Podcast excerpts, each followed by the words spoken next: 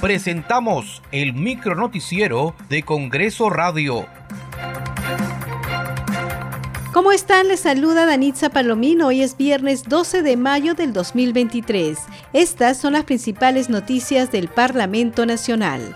La Comisión de Fiscalización debatirá hoy el informe final de la investigación respecto de los presuntos delitos de corrupción en la ejecución de los proyectos de inversión financiados por las municipalidades de Anguía, Chachapoyas, Chadín, así como los financiados por el Ministerio de Vivienda.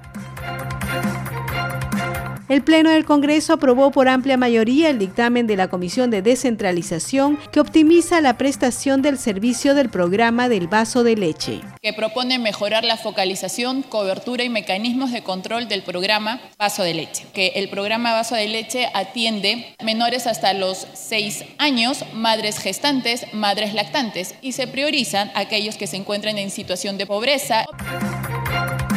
El Pleno del Congreso aprobó la propuesta que regula los procesos de ascensos del personal de la Policía Nacional del Perú y plantea el establecimiento de principios, etapas, requisitos, aptitudes y procedimientos, entre otros.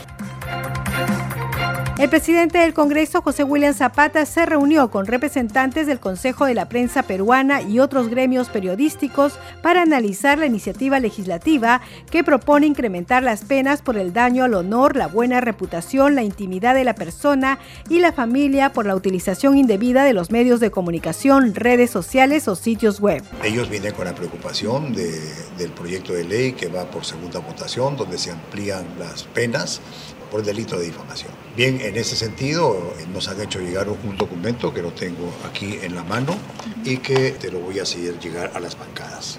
Asimismo, ellos están, en la conversación surgió la posibilidad de que ellos puedan conversar con las bancadas. Eso es algo que corresponde en democracia. Presidencia vamos a establecer un, un cronograma para que puedan reunirse. A nombre del Congreso de la República, el titular del Parlamento, José William Zapata, expresó su afectuoso saludo a todas las madres peruanas que el próximo domingo celebrarán el Día de la Madre. La madre es la persona más importante de nuestra vida. Desde la mesa directiva queremos brindar un saludo a todas ustedes y a las madres de modo general del Perú. Que pasen un hermoso día. Muchas gracias por acompañarnos en esta edición. Nos reencontramos el lunes. Saludamos a todas las madres peruanas por su día. Hasta aquí el micro noticiero de Congreso Radio, una producción de la Oficina de Comunicaciones del Congreso de la República.